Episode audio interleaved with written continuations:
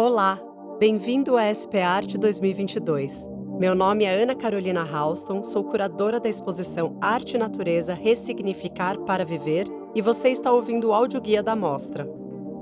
O ressignificar daquilo que nos rodeia é chave para a sequência da vida humana como parte do meio.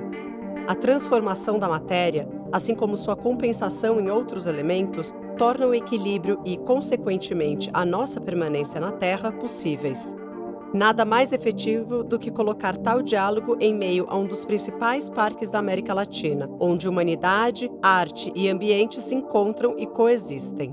Esse é o principal pilar que sustenta a mostra Arte e Natureza Ressignificar para Viver, em cartaz nesta edição da SP Arte. Percorrendo o centro da exposição está uma longa estrutura de madeira no formato da constelação Ursa Maior, reiterando a relevância da conexão entre céu e terra. Acerca dela estão expostas produções de 21 artistas que tocam de diferentes formas o universo da ecologia e da sustentabilidade, seja por meio da matéria-prima utilizada ou do discurso, que promove a reflexão em torno da preservação. Uma das figuras centrais do movimento Arte-Natureza, o ativista alemão Joseph Beuys, possui um conjunto de suas produções expostas na mostra. O artista abordava questões ecológicas em sua obra de maneira revolucionária.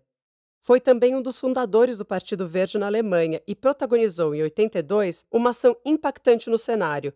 Realizou o plantio de 700 mudas de carvalho em frente à sede da Documenta, uma das mais importantes exposições de arte contemporânea do mundo, que acontece de cinco em cinco anos na cidade de Kassel, na Alemanha.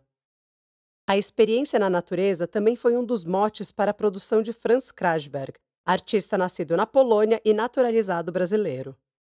Foi aqui que iniciou sua carreira artística em 48, procurando reconstruir a vida depois de perder toda a família em um campo de concentração durante a Segunda Guerra Mundial.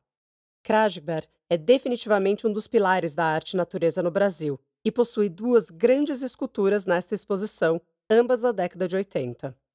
Sua produção ganhou potência a partir de 72, quando passou a morar em Nova Viçosa, litoral sul da Bahia, ampliando seu trabalho com esculturas e intervenções nos troncos e raízes da mata que o rodeava, entendendo-os como desenhos no espaço. A importância da preservação no meio apareceu unido à conexão ambiental, o que fez atuar ainda na mesma década como ecologista. Assim, a arte feita por ele passou a ter um caráter de denúncia. Com minha obra, exprimo a consciência revoltada do planeta, disse ele ao crítico Fernando Moraes. Entre os tantos artistas contemporâneos que têm como objetivo o diálogo com o meio natural está Ernesto Neto e seu Lago Sonha, de 2021, obra exibida pela primeira vez ao público. O artista incorpora formas e materiais orgânicos em suas obras, especiarias, ervas, plantas, frequentemente convidando o público a uma experiência de imersão sensorial que ultrapassa as fronteiras entre arte e espectador.